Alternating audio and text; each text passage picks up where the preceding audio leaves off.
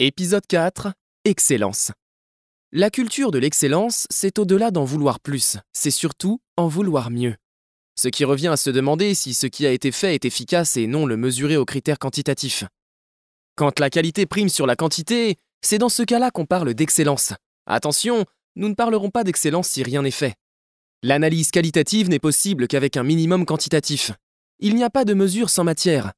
Alors avant tout, celui qui désire la qualité doit se poser l'action car agir est le seul moyen de devenir. Dans notre cas, il s'agit de devenir excellent. Ce n'est que de la qualité des actions posées que nous déterminerons si oui ou non elles reflètent notre volonté à s'inscrire dans la culture de l'excellence. Comment prioriser la qualité au quotidien afin d'en faire une culture de vie? Quoi faire? Pourquoi le faire? Quand le faire? Combien de temps le faire? Concrètement, cela reviendrait à mieux concevoir ses projets, mieux gérer son temps et surtout optimiser ses choix d'action avec pour maître mot donner le meilleur. La démarche est d'exiger de soi-même une meilleure discipline de vie qui nous inscrit dans une logique quotidienne de repousser ses limites. Se permettre de rêver pour créer le pouvoir d'agir. Il n'y a point de génie sans un grain de folie, affirmait Aristote. On peut se demander par là comment un dit génie peut-il être fou.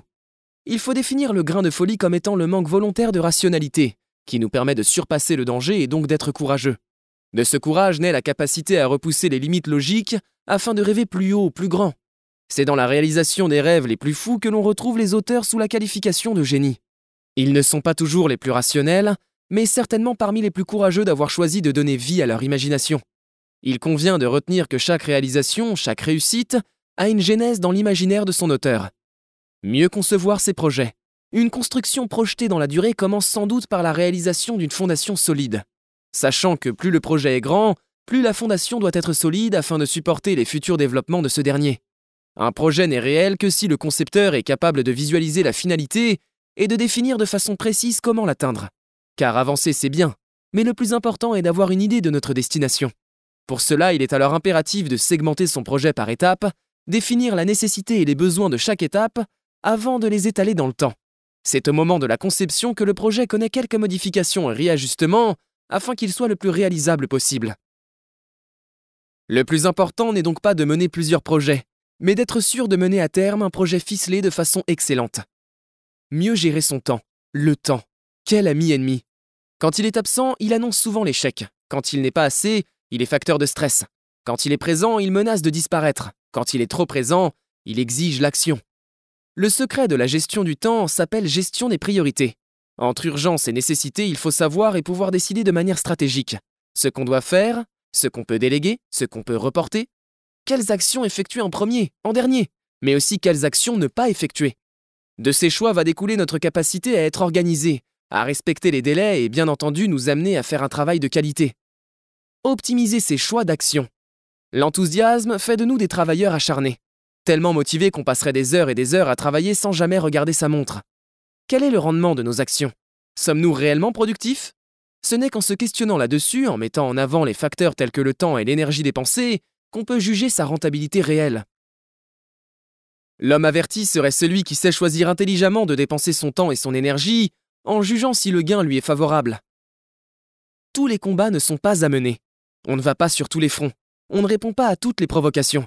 On ne s'investit pas sur tous les projets, mais on sélectionne ce pour quoi on souhaite dépenser en termes de finances. Cela vous fait-il gagner de l'argent? Le calcul est simple, vous démarrez avec combien et finissez avec combien? Opportunité. Est-ce une possible ouverture à ces projets? Ce qui est fait contribue-t-il maintenant ou plus tard à une avancée quelconque par rapport à ma feuille de route? Savoir. Qui des êtres sensés doute encore que le temps investi dans l'apprentissage est toujours bénéfique? Temps. Utiliser intelligemment son temps présent pour mieux le rentabiliser dans le futur. Si exécuter une tâche dans l'immédiat nous prend moins de temps que si l'on procrastine, alors nous avons gagné du temps par le temps.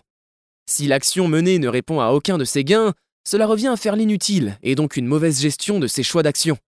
La parfaite maîtrise de ces attributs fera de nous des partisans de la culture de l'excellence. La culture de l'excellence, c'est finalement d'avoir choisi d'agir et ensuite faire en sorte que son action soit le résultat d'une volonté de bien faire. Challengez-vous et exigez le meilleur de vous-même car l'à peu près n'a jamais sorti quelqu'un de l'ordinaire. C'est le plus qui fait l'excellence. Peut-être nous n'avons pas été challengés comme il fallait, pour prendre conscience de nos compétences et ainsi entrer dans un processus de développement. Landrine, Oriane et Lyon. Maintenant que vous pouvez être des adeptes de l'excellence, prenez un moment pour noter sur papier ce que vous avez retenu, ce dont vous ne partagez pas l'avis, ce que vous vous engagez à appliquer.